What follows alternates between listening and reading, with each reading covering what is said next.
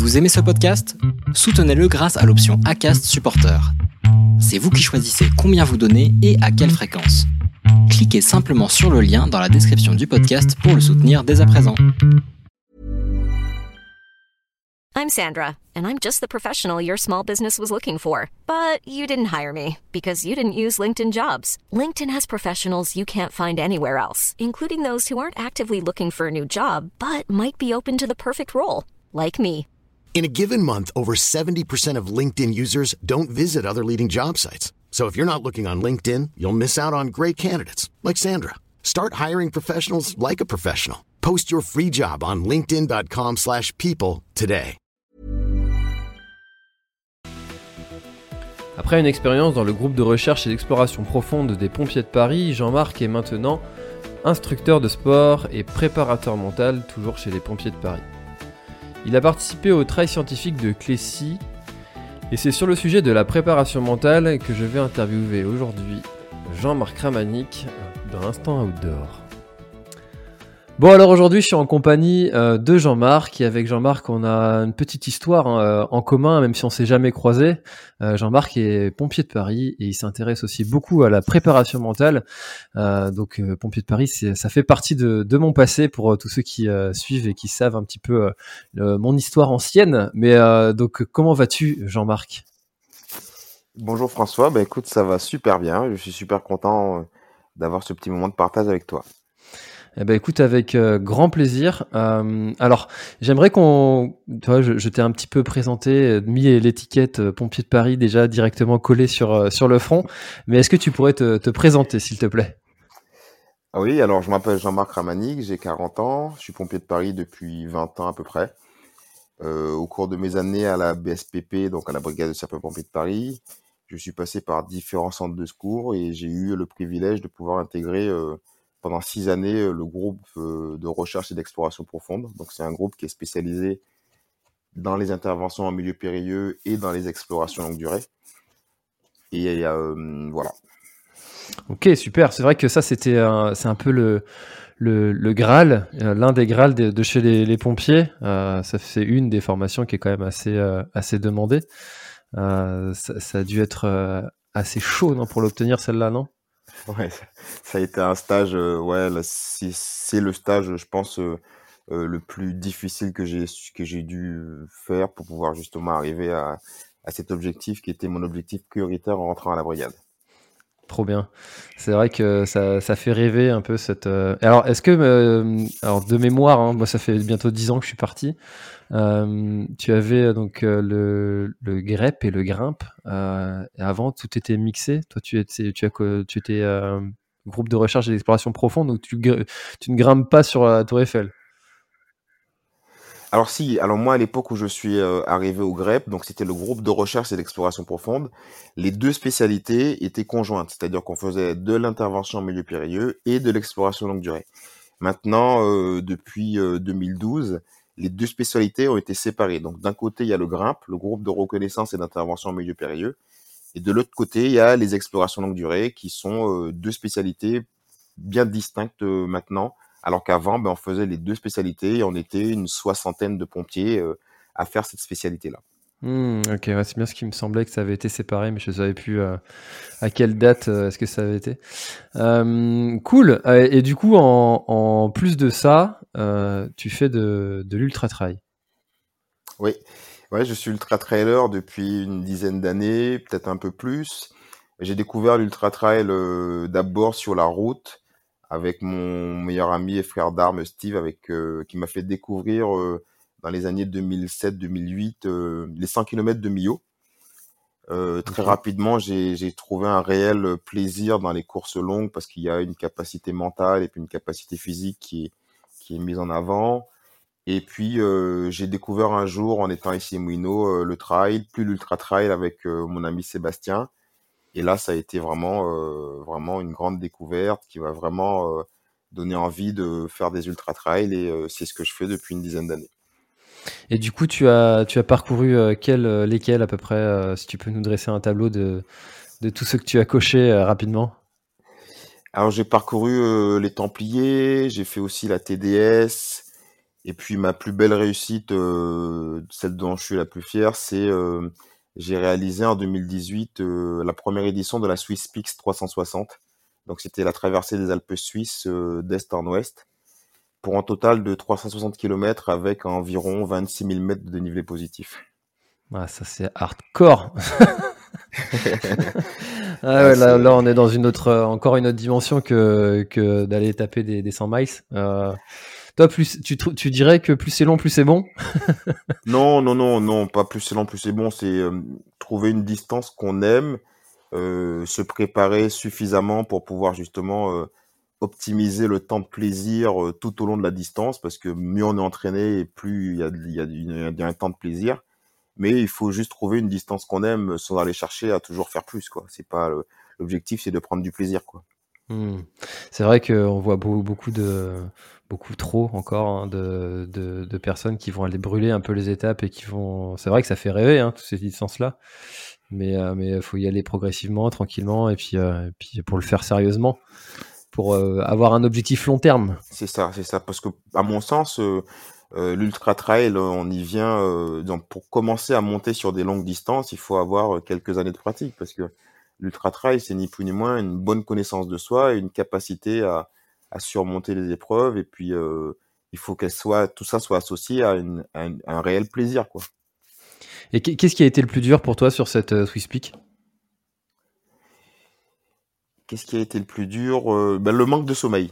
On a dormi. donc moi, j'ai fait, fait cette, course avec mon ami Sébastien et on avait mis en place un plan euh, de sommeil à dormir entre une heure et demie et deux heures par nuit parce que pendant nos entraînements, on s'était rendu compte que entre une heure et quatre heures du matin, quoi qu'il arrive, ben, le corps il a besoin de sommeil et si on ne prend pas ce temps de sommeil, ben, on dort en marchant. Donc euh, il y avait vraiment un, danger euh, par rapport à la sécurité, surtout qu'on était en haute montagne.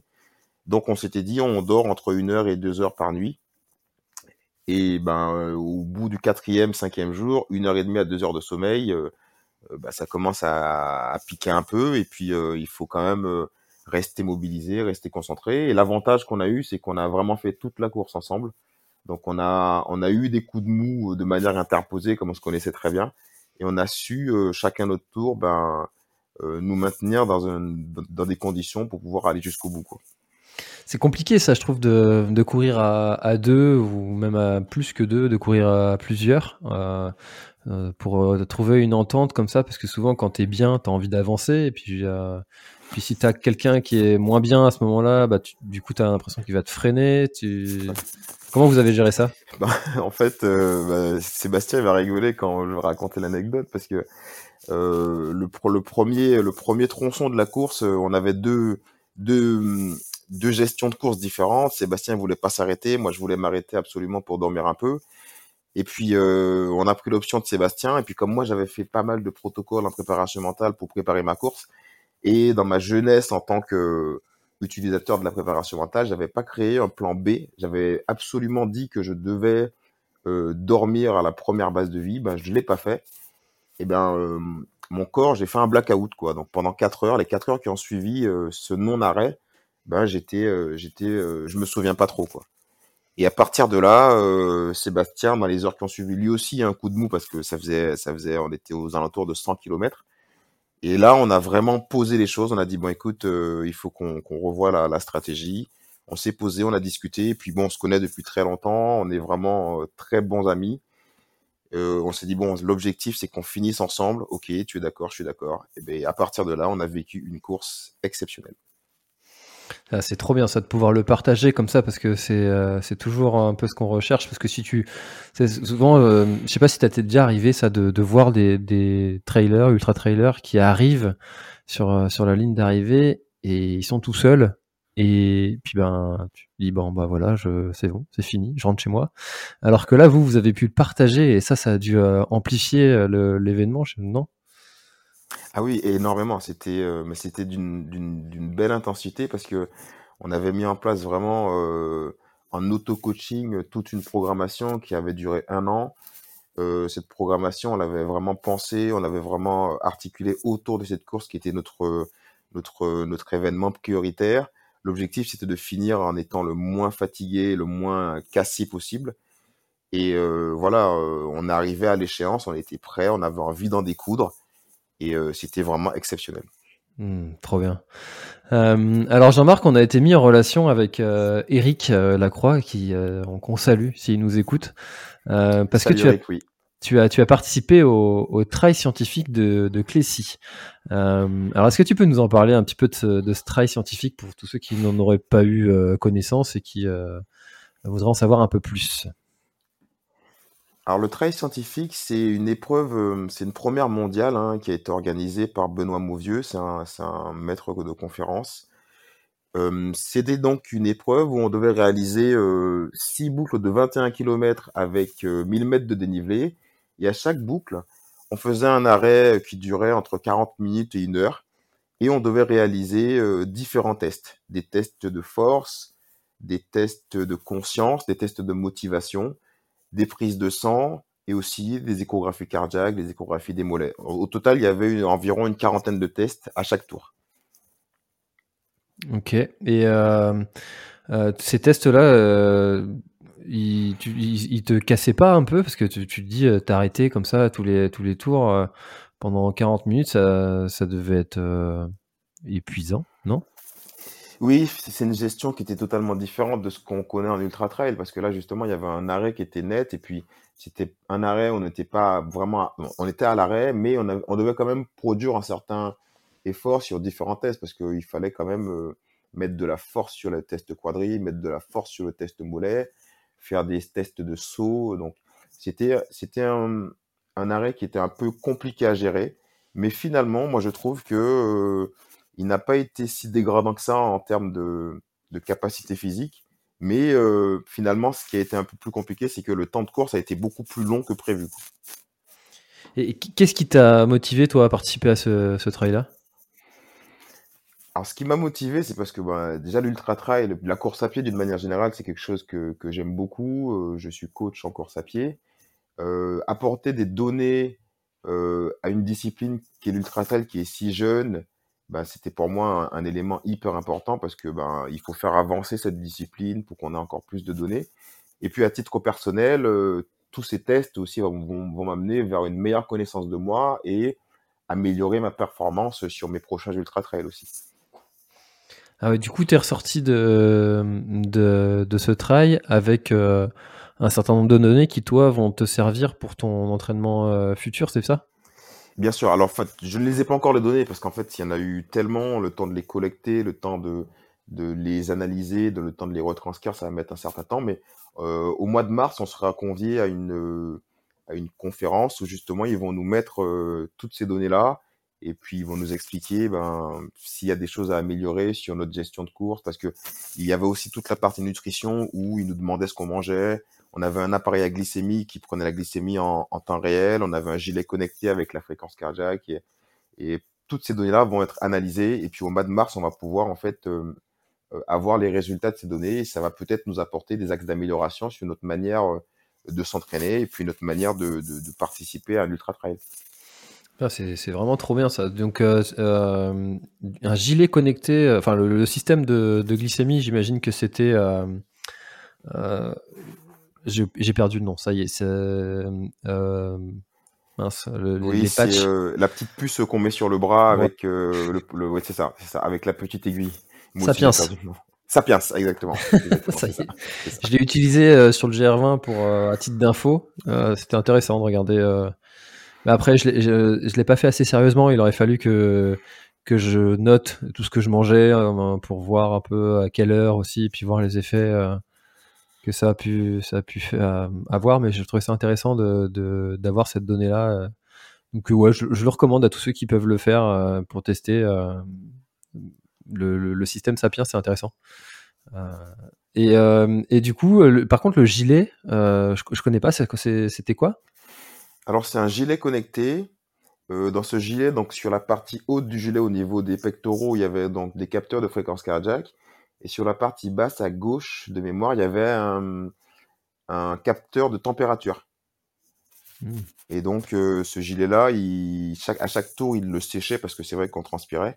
Et il, collectait les données sur chaque tour. Et on a dû porter ce gilet-là parce qu'en fait, il faisait aussi analyse du sommeil. On a dû porter ce gilet-là donc une nuit avant la course et les 14 jours qui ont suivi la course pour voir un petit peu euh, comment on récupérait et comment notre corps récupérait suite à cet effort qui était long. Ah oui, du coup, ils, vont avoir des données. Ah, c'est intéressant ça sur la. Ah, je, suis vraiment curieux de. Faut, faut que je reçoive euh, tous les intervenants qui sont... scientifiques ben, qui sont qui sont intervenus. Benoît Mauvieux, c'est lui qui l'a organisé avec Corentin Ingrad et euh, et euh, voilà, c'est les personnels, les personnes les, les, prioritaires qui ont qui ont qui ont participé à, qui ont eu l'idée et puis qui ont réalisé cet exploit, hein, parce que c'était vraiment un exploit, parce que c'était une première. Puis moi, j'étais un peu je me questionnais un peu comment allier le sport et, la science. Et en fait, euh, ça a été vraiment une grande fête. On est encore en contact, on s'envoie des messages sur un groupe WhatsApp. Tout le monde était vraiment euh, heureux de participer à, ce bel événement. Hmm. Ah, ça, devait être, euh, ça devait être vraiment super bien, vraiment super intéressant d'avoir toutes ces données et puis de, de pouvoir euh, de pouvoir analyser notre sport qui est encore euh, comme tu le disais très jeune et qui manque justement de, de toutes ces données. Alors ça commence à évoluer ça commence il y, a des choses qui se font des tests des mémoires des euh, qui, qui, se développent mais il y a encore plein de choses à faire et c'est et c'est juste génial. Alors toi tu tu t'intéresses particulièrement à, à, la préparation mentale. Qu'est-ce qui t'attire dans ce dans cette pratique de la préparation mentale? Alors, j'ai découvert, là, donc je me suis penché sur la préparation mentale parce que euh, j'ai eu vécu un événement difficile en 2016, j'ai perdu mon père.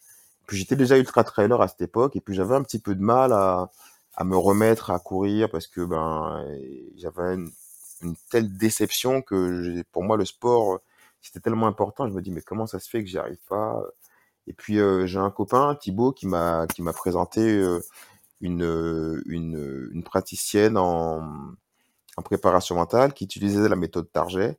Puis on a travaillé un petit peu ensemble.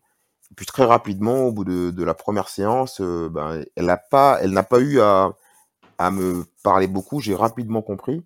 Et j'ai surtout compris que euh, inconsciemment, euh, en tant que pompier, ben, j'en faisais déjà énormément de la préparation mentale. Et ça a été un vrai déclic euh, appuyé par euh, mon ami Sébastien, qui lui aussi est préparateur mental, qui m'ont vraiment, vraiment euh, fait comprendre que bah, j'avais une capacité pour justement analyser, comprendre les choses. J'ai commencé à chercher les techniques, les différentes techniques existantes. Et puis, j'ai découvert les techniques d'optimisation du potentiel qui ont été créées par la docteure Edith Perrault-Pierre il y a une trentaine d'années. Et ça m'a vraiment paru intéressant parce que ça se cantonnait pas uniquement au sport ça se cantonnait justement euh, à vraiment euh, à l'être humain d'une manière générale, à se préparer à, toute action. Et euh, l'objectif, c'était justement de créer sa propre boîte à outils, de manière à être là où on doit être dans l'action et être capable de pouvoir se projeter avant l'action et être capable aussi de récupérer après l'action. Et donc j'ai commencé à donc je me suis formé, j'ai auto-formé, puis j'ai fait une formation initiale et je me suis dit, ben franchement, de tout ce que j'ai pu amener ou recevoir comme, comme information, comme données, je me suis dit, ce serait quand même dommage de m'arrêter là. Il faudrait que je partage ça. et donc j'ai décidé de me former pour devenir préparateur mental. Et c'est vrai que si je prends un exemple, par exemple, quand j'étais au GREP à Issy-les-Moulineaux, ben, on avait déjà tout plein de petits protocoles qu'on faisait de manière inconsciente et c'était de la préparation mentale, la mise à l'écart pour se préparer, pour se dynamiser. Et, puis, une fois que j'ai pu mettre des mots sur tout ça, ben, les effets ont été beaucoup plus intenses puisque je savais exactement pourquoi je le faisais et les résultats donc étaient forcément plus élevés. Ah, c'est vrai que, tu vois, je, me dis aussi que le, mental, c'est l'un de mes points forts en trail, parce que je suis pas non plus je suis pas partie des premiers, hein, clairement. Mais par contre, tu vois, j'ai jamais abandonné un trail et euh... alors j'ai jamais été blessé non plus, mais euh... mais mais le, le, mental fait partie de mes points forts. Euh... Et et j'ai essayé de comprendre pourquoi, euh, parce que je, je crois pas en le mental, on l'a ou on l'a pas. C'est quelque chose qui se travaille, que que tu as déjà travaillé inconsciemment dans ton histoire de vie. Euh, et, et, justement, je, suis convaincu que cet, cet épisode Pompier de Paris a, à accentuer ce, côté mental. Et, c'est, tu vois, par exemple, il y a des gens qui stressent avant une course. jamais, en fait, ça m'est arrivé. et, tu, dirais que la brigade t'a aidé en quoi concrètement en, termes de mental, si tu pouvais de, donner des exemples pour que ce soit parlant Parce que moi, je, je, je, je, vois à peu près de quoi tu veux parler, mais pour tous ceux qui nous écoutent, euh, c'est intéressant d'avoir des exemples. Un exemple qui, qui, qui est simple, c'est-à-dire que moi, quand j'allais me coucher le soir et que je savais que ben, j'étais euh, sur un, engin qui allait beaucoup décaler, ben, euh, je visualisais mon habillage au moment où ça sonne. C'est-à-dire que je, dé, je déroulais mon pantalon dans, une, dans un certain ordre avec mes chaussettes tout posées je déroulais tout ça, je le faisais de manière consciente en disant, ben voilà, quand ça va sonner, tu vas faire ça, ça, ça, pour pouvoir t'habiller et descendre. Je faisais ça euh, sans avoir justement cette, euh, cette partie euh, préparateur mental. Et souvent, tout le monde me disait, mais putain, mais comment tu fais et tout? T'es tout le temps bas avant tout le monde et tout, t'es toujours habillé. Tu dors habillé, qu'est-ce que tu fais? Je Moi, je, je, juste, je prévois que quand ça va sonner, je vais faire ça, ça, ça. Et en faisant de la préparation mentale, je me suis rendu compte que c'est ça, c'est un protocole.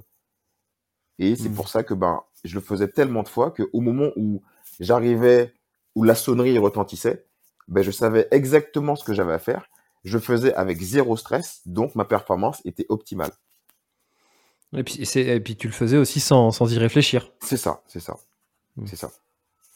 Une sorte de routine euh, que tu t'étais mis. Euh, exactement, exactement. Et, euh, et en étant pompier, ben il y a plein de routines qu'on tout ce qu'on fait dans le secourisme, dans l'incendie, ben c'est des routines qu'on met en place pour pouvoir justement être bon dans l'action. Donc, indirectement, c'est déjà de la préparation mentale, mais c'est de la préparation mentale, on va dire, entre guillemets, inconsciente. Et c'est là où ça serait intéressant, justement, de pouvoir conscientiser toute cette partie-là, de manière à encore pouvoir optimiser les performances du pompier dans l'action, puisque la préparation mentale, pour moi, c'est vraiment quelque chose qui permet d'être bon dans l'action en priorité. Et après, on pense à, la récupération, à la détente, mais la priorité de la préparation mentale, c'est être bon au bon endroit dans l'action. Et est-ce que tu as déjà eu à, t'en servir euh, Tu vois, par exemple, euh, euh, je pense aux, techniques de, discours interne qui, où, tu vois, si tu es sur une intervention, euh, surtout dans, au GREP où tu dois faire la, recherche d'exploration profonde et, que, euh, et que tu trouves pas, que ça fait longtemps que tu es dans la chaleur, dans la fumée, que tu vois rien, euh, et puis que là, tu, vois, tu commences à avoir un discours interne qui, qui est négatif. Est-ce que tu as déjà eu à, mettre en pratique une routine que tu t'étais fait pour, pour, pour contrer un peu cette, ce, ce discours interne négatif ou durant un trail? Euh, alors durant un trail, oui, j'ai dû le faire d'ailleurs durant le trail scientifique parce que euh, au cours du troisième tour, je me suis fait une petite entorse. C'était aux alentours des kilomètres 60, 68. Euh, petite entorse, donc je me dis bon bah c'est juste une entorse, ça tient. Je finis le troisième tour, j'attaque le quatrième tour, et là je commence à avoir la patte doigt qui tire un petit peu. Puis moi je suis dans l'envie d'aller jusqu'au bout parce que justement abandonner, comme tu disais, moi j'ai, moi j'avais jamais abandonné sur un ultra trail. Et là, pendant 3 kilomètres, j'ai dû, euh, ça a été une bataille entre euh, la déception d'arrêter et la prise de décision d'arrêter. Et je me suis donc euh, entretenu avec moi-même, on va dire, pour en arriver à la décision qu'il était plus sage d'arrêter, même si j'étais en capacité de terminer, mais les dommages que ça aurait causé de continuer encore une soixantaine de kilomètres avec une cheville et une patte de doigt qui tire auraient été tellement conséquents que j'ai dû la décision d'arrêter pour moi, elle a été la plus judicieuse, mais elle n'a pas été facile et j'ai dû mettre en place un dialogue interne en mettant en avant tous les éléments positifs de cet arrêt qui m'ont permis justement de prendre la bonne décision. D'ailleurs, quand j'ai fait l'échographie tout de suite, puisque au, centre, au, centre, il y avait des médecins qui m'ont fait une échographie, ils m'ont tous dit, écoute, tu as pris la bonne décision. Mieux valait que tu arrêtes parce que tu aurais certainement pu terminer. Mais à mon avis, ça t'aurait valu euh, un mois et demi ou deux mois de d'arrêt du sport. Alors que là, euh, tu arrêtes pendant sept jours et tu pourras repartir.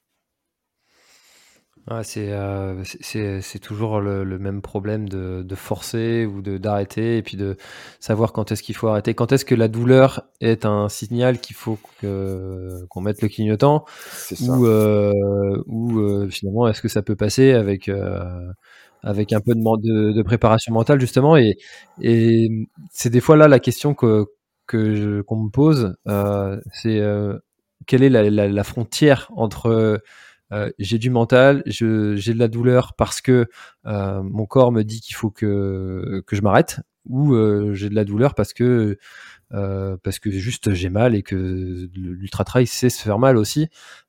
et tu vois, dans préparation mentale, c'est difficile de trouver un peu cette limite là. Je sais pas si tu vois ce que je veux dire. Ouais, je vois ce que tu veux dire, mais je comprends exactement. Mais en fait, pour cette limite là, elle se trouve parce que en préparation mentale, on arrive à une connaissance de soi et pas de manière, euh, pas uniquement de manière mentale, mais aussi de manière physique. C'est-à-dire qu'il y a des douleurs qui sont des gènes et il y a des douleurs qui nous empêchent d'avancer. Et à partir de là, on peut faire un arbre décisionnel, identifier ben, si c'est une douleur, si c'est une gêne, est-ce qu'elle m'empêche d'avancer? Est-ce que associé à cette douleur, il y a d'autres douleurs qui, qui, qui s'y associent? Et c'est justement tout ce recoupement d'informations qui va permettre d'identifier si justement on peut se permettre de continuer parce que c'est une douleur, c'est juste une gêne, on peut avancer. Et sinon, justement, prendre la bonne décision parce qu'il y aura trop d'éléments qui vont nous emmener vers justement euh, une réussite peut-être, mais avec trop de dommages collatéraux. c'est vraiment primordial. Et, tu vois, je, repense à. Je sais pas si tu as vu cette image de Sylvain Cusso qui a, terminé euh, oui. la, diagonale avec une fracture de fatigue. Euh, et c'est incroyable, enfin, mentalement, d'arriver à, à, à, je sais plus combien de kilomètres elle a fait, mais c'est avec ça, euh, mentalement, c'est hyper costaud. Enfin, c'est, euh, je pense qu'il y en a énormément qui auraient mis le, le clignotant. Quoi. Ah alors oui, c'est vrai, parce que mentalement, c'est très costaud, mais d'un point de vue physiologique et d'un point de vue physique, est-ce qu'à un moment donné, il faut, il aurait pas fallu euh être capable de peut-être euh, revoir la copie, changer l'échéance. Je sais pas, je j'étais pas j'étais pas là, j'étais pas là quand elle l'a fait, j'étais pas à sa place non plus. Mais euh, justement, il faut être capable euh, ben, de savoir si on peut continuer et si les dommages que ça va créer par la suite ne seront pas trop importants ou ne seront pas ne vont pas négliger la machine puisqu'on en a qu'une seule de machine. Du coup, en fait, finalement, la, préparation mentale, c'est aussi cette, euh, anticipation de, euh, s'il m'arrive un problème, qu'est-ce que je fais et, finalement d'anticiper finalement qu'un abandon, ça peut arriver. Exactement, exactement. C'est-à-dire que en préparation mentale, on essaie euh, dans, un protocole de se visualiser dans l'action en, en, mettant un maximum d'imprévus dans cette action. Et dans une action qui est un ultra trail, euh, l'imprévu, ça peut être à minima une petite, une petite euh, entorse où on se tourne le pied sans douleur, mais à maxima, ça peut être, ça peut être euh, un abandon. Et si on le prévoit, si on se dit, ben voilà, j'ai pendant quelques kilomètres fait mon arbre décisionnel, là, je vais avoir beaucoup trop de dommages collatéraux, il va falloir, il faut vraiment que j'arrête. Ben, en fait, à l'instant T qu'on va le vivre, comme on l'aura déjà prévu en amont, ben, on pourra plus rapidement prendre la décision et on pourra plus aussi préserver, préserver son corps. Mmh. Ah, c'est, Pardon. C'est très intéressant ces sujets de la, préparation mentale, et, mais, mais je pense que ça reste encore euh, pour beaucoup quelque chose d'assez flou, d'assez, d'assez mmh, un peu pas, mystique, mais euh, euh, je pense qu'il y a beaucoup, beaucoup de personnes sont, tu vois, aller voir un entraîneur parce que beaucoup de personnes ont déjà fait du sport en club, donc l'entraînement c'est bon, on commence à comprendre. Euh, nutrition, on voit aussi à peu près comment ça se passe. bonjour, vous mangez quoi Voilà, faut améliorer ci, améliorer ça. Comment ça se passe euh, Tu vois, par exemple, euh, si quelqu'un nous écoute là et puis se dit, bah tiens, euh, j'aimerais bien aller voir un préparateur mental, mais comment ça va se passer? Est-ce que tu peux nous dire comment ça se passe au début Tu vois, le, premier rendez-vous, par exemple, qu'est-ce qui se passe? Alors, avant, déjà, avant de commencer là-dessus, j'aimerais dire que moi, je trouve qu'aujourd'hui, il y a beaucoup de choses qui se font en préparation mentale. Il y a beaucoup de personnes qui se disent préparateurs mentaux, mais qui qui ont suivi une formation, juste une formation en ligne. Et pour moi, c'est un vrai métier à part entière. Euh, moi, je fonctionne euh, de la manière suivante, c'est-à-dire que euh, je prends un rendez-vous téléphonique ou un rendez-vous en direct d'une heure et d'une heure, d'une heure et demie. Et là, on fait un réel échange, quoi, avant de, avant de mettre en place un suivi.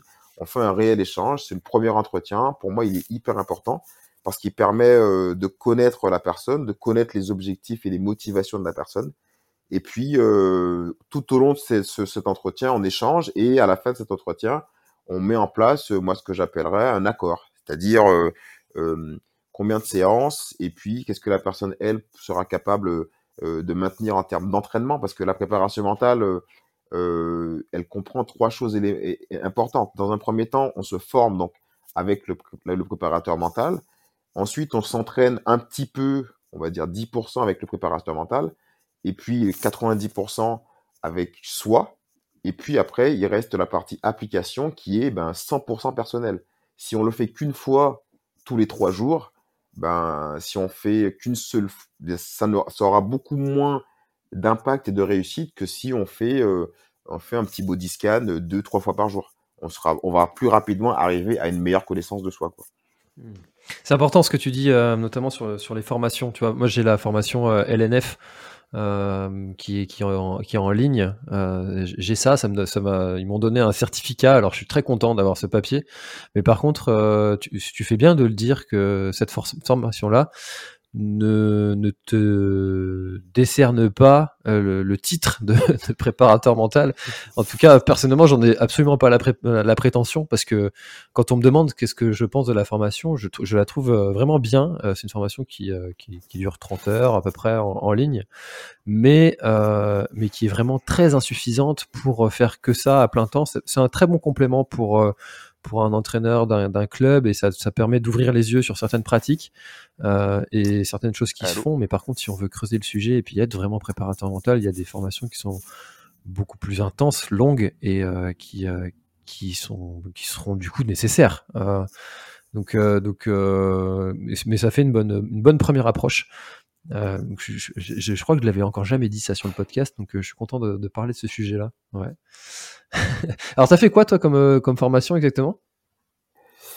Alors, moi, j'ai fait euh, une formation initiale euh, en technique d'optimisation du potentiel. Ça équivaut à, à peu près une trentaine d'heures de formation. Donc, deux jours de formation, puis un mois plus tard, un jour. Euh, pourquoi euh, un mois? Parce que ça laissait le temps de mettre en place des techniques, de les utiliser et de revoir après le formateur et puis de faire un échange avec lui dans le but d'identifier ben, les différentes techniques et puis qui nous apportent les axes d'amélioration. Et puis, euh, j'ai suivi donc la formation de praticien sur 10 mois, avec 3 jours de présentiel par mois, un mémoire à, à préparer et euh, vraiment des échanges avec des formateurs dans différents domaines sur la gestion du stress, la gestion du sommeil, et puis tous les protocoles euh, qui touchent euh, à cette boîte à outils euh, des techniques d'optimisation du potentiel. Moi, pour aller plus loin avec ça, comme je veux vraiment euh, devenir préparateur mental euh, à la fin de ma carrière à la brigade, je me suis inscrit donc au mois de janvier à un diplôme universitaire en préparation mentale pour pouvoir vraiment avoir un titre dans cette discipline et puis faire vraiment une corrélation entre le terrain et la théorie. Quoi.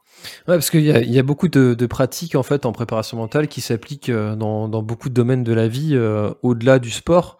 Alors, on parle beaucoup du sport euh, de haut niveau, mais, euh, finalement, ça s'applique aussi euh, à des entrepreneurs, à des, personnes qui traversent un. Bon, on n'est pas, on, fait pas non plus de la psychologie, euh, mais, euh, des gens qui auraient des, points bloquants dans, leur vie à un moment donné, euh, c'est aussi à ça que sert la préparation mentale. Exactement. C'est-à-dire que, alors, dans un premier temps, il y a la préparation mentale, c'est on est dans un cadre non thérapeutique. Donc, tous ceux qui ont des pathologies, euh, nous, en tant que préparateurs, on va devoir les orienter justement vers euh, euh, des personnels qui sont, qui, sont, qui sont aptes à prendre en charge des personnes qui ont des pathologies.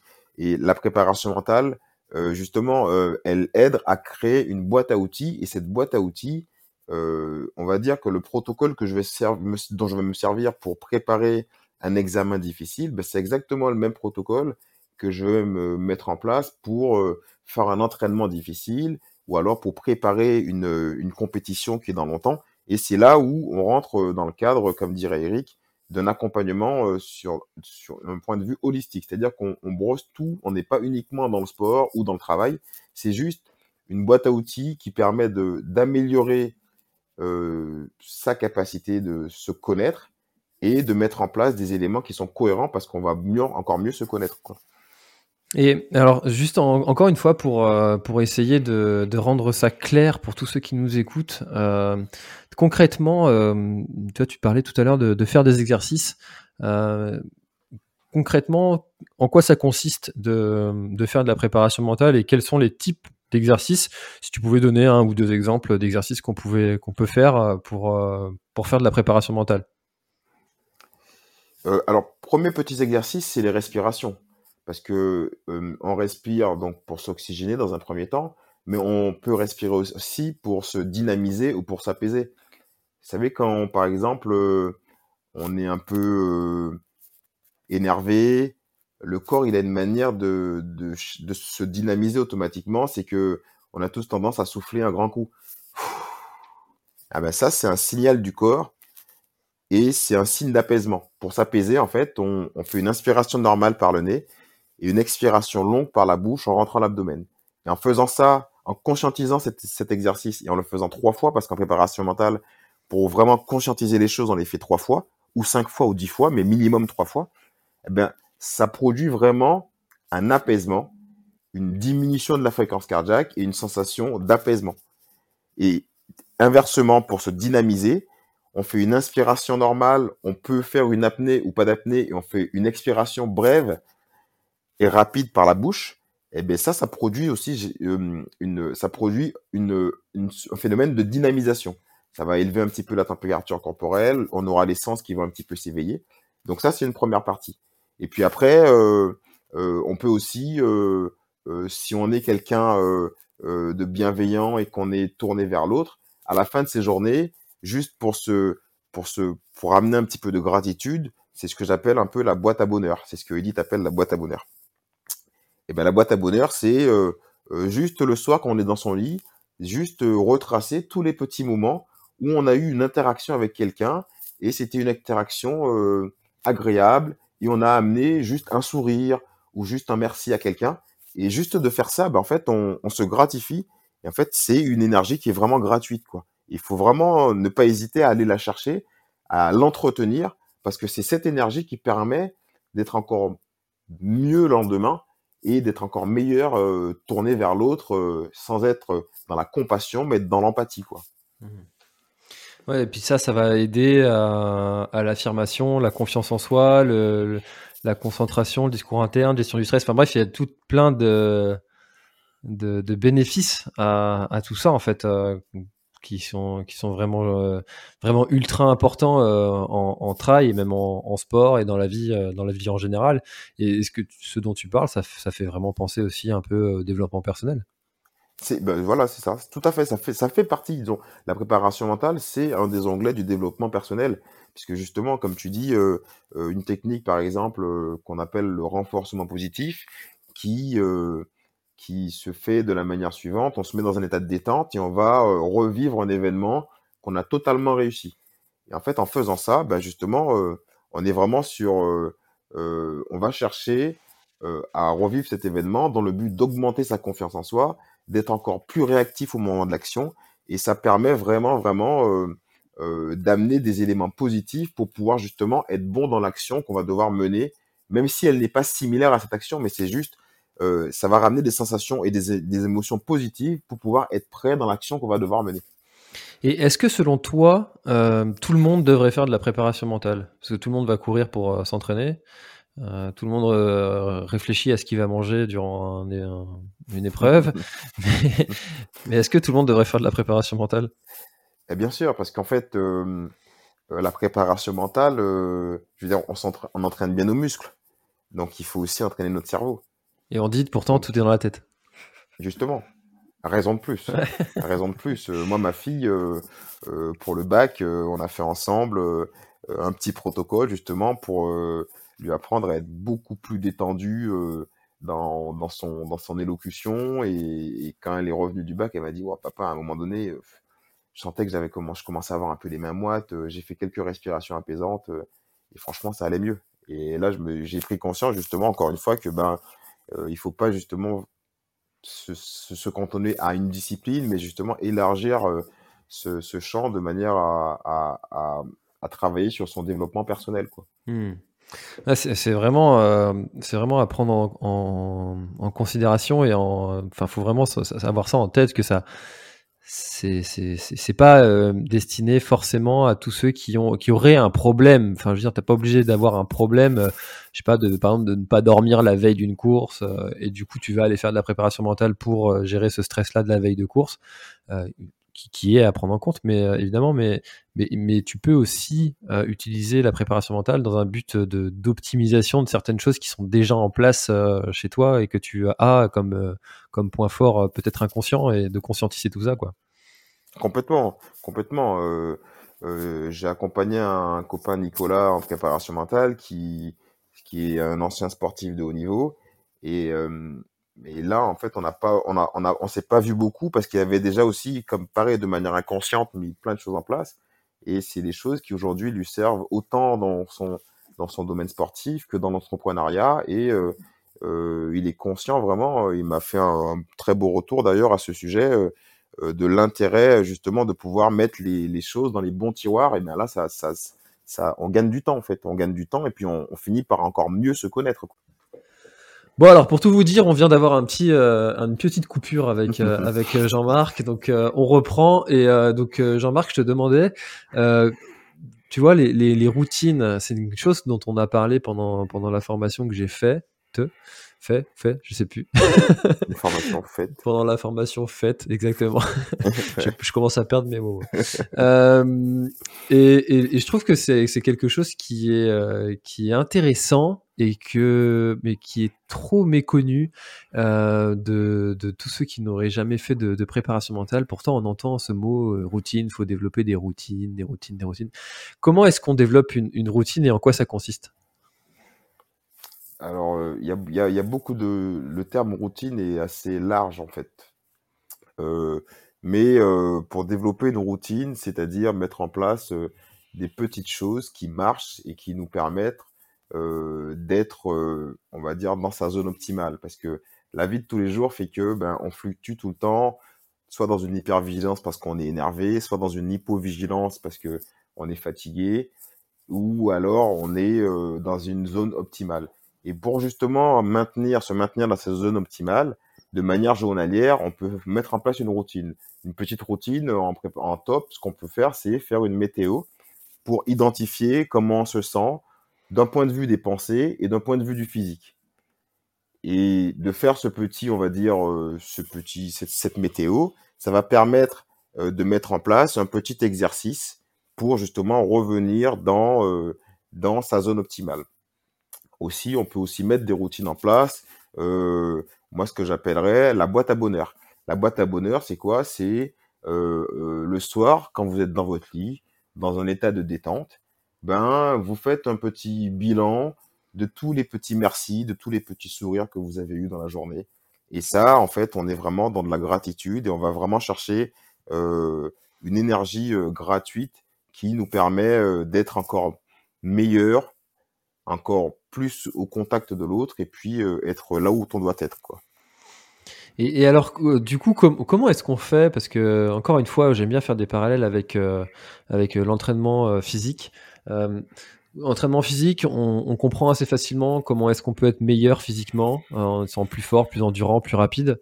Est-ce qu'on peut être et comment meilleur en, préparation mentale?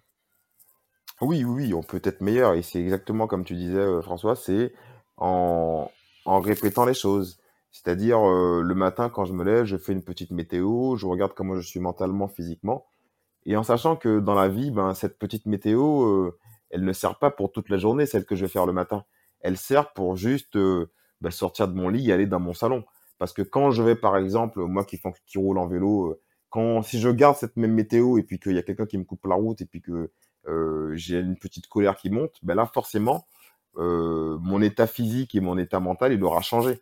Donc, euh, plus on fera une météo, plus on se connaîtra. Et justement, dans cette connaissance, on va aussi être capable d'identifier quel exercice associé à cette météo. Soit un exercice de respiration, soit un dialogue interne, ou soit un petit protocole pour se maintenir dans une zone optimale, ou alors sortir d'une zone euh, d'hyper ou d'hypovigilance pour revenir dans cette zone optimale. Et ça, ça passe par euh, euh, la connaissance de soi, ça passe par beaucoup de météo tout au long de la journée pour analyser son, son, état dans l'action qu'on aura à mener juste après. Je ne vais pas faire, on va dire, une petite météo pour demain, parce que la, préparation mentale, justement, c'est pour être prêt dans l'action qu'on va juste mener après. Donc l'idée, c'est de faire une météo en disant, bon voilà, si j'ai un peu les jambes coupées, qu'est-ce que je peux faire comme exercice pour me dynamiser? Parce que l'action d'après, c'est d'aller courir. Et, alors du coup, euh, parce que tu vois, on, a le souvent peut-être que certaines personnes vont être un peu euh, réfractaires ou vont être euh, se dire ah, c'est perché cette histoire, euh, c'est pas pour moi. Euh, est-ce que tu as déjà été confronté justement à ce type de discours? Et qu'est-ce que tu dis euh, à ces gens-là pour alors, on n'est pas là pour convaincre les gens, mais pour leur faire peut-être prendre conscience qu'il ferait bien de s'intéresser à ce sujet? Alors, dans un, dans un premier temps, c'est vraiment la préparation mentale, c'est vraiment sur une base de volontariat parce que on peut pas être dans une démarche de faire un travail sur soi si on n'a pas envie de le faire. Donc, ceux qui sont réfractaires, je leur demande tout d'abord est-ce qu'ils savent ce que c'est la préparation mentale, comment ils en ont entendu parler, et euh, est-ce qu'ils ont déjà eu une première expérience? Et puis, ça peut lancer le sujet sans, sans aller dans, dans trop d'explications ou trop de détails. Je leur explique euh, les grandes lignes de la préparation mentale s'ils ne les connaissent pas.